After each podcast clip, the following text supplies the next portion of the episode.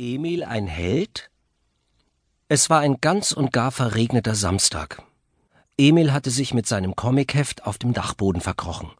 Er bahnte sich den Weg durch alte Möbel und allerlei Gerümpel bis hin zu seinem Lieblingsplatz, dem Ohrensessel mit den riesigen Armlehnen, direkt unter dem Fenster der Dachschräge. Emil lümmelte sich in die Polsterung und schlug die erste Seite seines Comics auf. Die Abenteuer des Superhelden Captain Karfunkel. Emil liebte Comics über alles. So wie er das Prasseln des Regens auf dem Dach des Speichers liebte. Aber heute schweiften seine Gedanken immer wieder ab.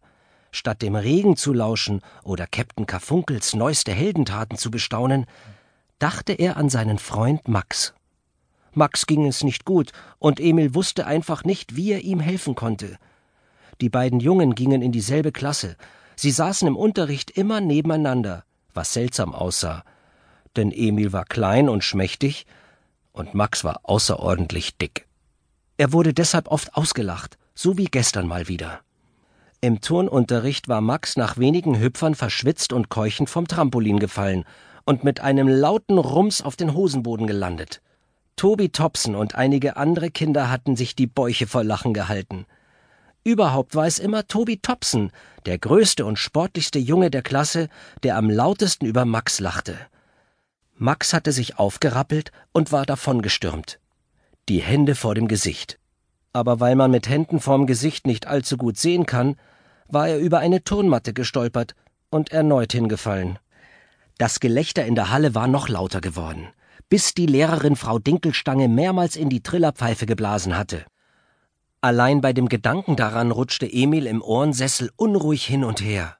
Wenn ich nur auch so ein Held wäre wie Captain Karfunkel, der würde diesem Tobi Topsen die Ohren langziehen, bis zu den Knien runter, dachte Emil.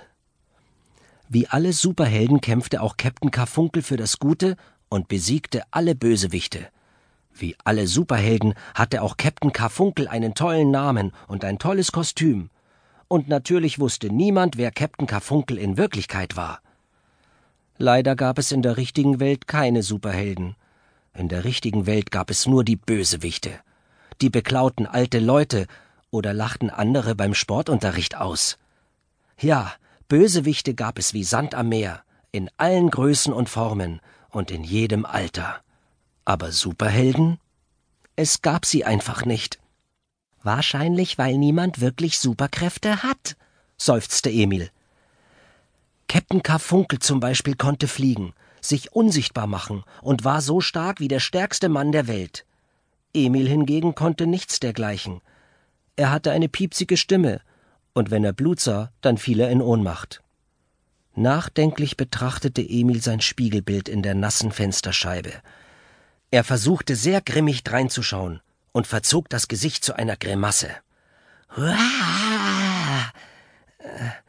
Nein, das klang eher wie eine Katze beim Gähnen, nicht wie ein Löwe, der einen Bösewicht in die Flucht schlägt. Emil kletterte auf die Lehne des Ohrensessels und probierte es noch einmal. Er brüllte so laut er konnte gegen das Prasseln des Regens an. Huah! Plötzlich kippte der Sessel zur Seite. Emil verlor das Gleichgewicht und landete rums in einem Haufen alter Handtaschen. Na herrlich, schimpfte Emil und wühlte sich mit Mühe aus dem Handtaschenberg heraus. Ich? Ein Superheld?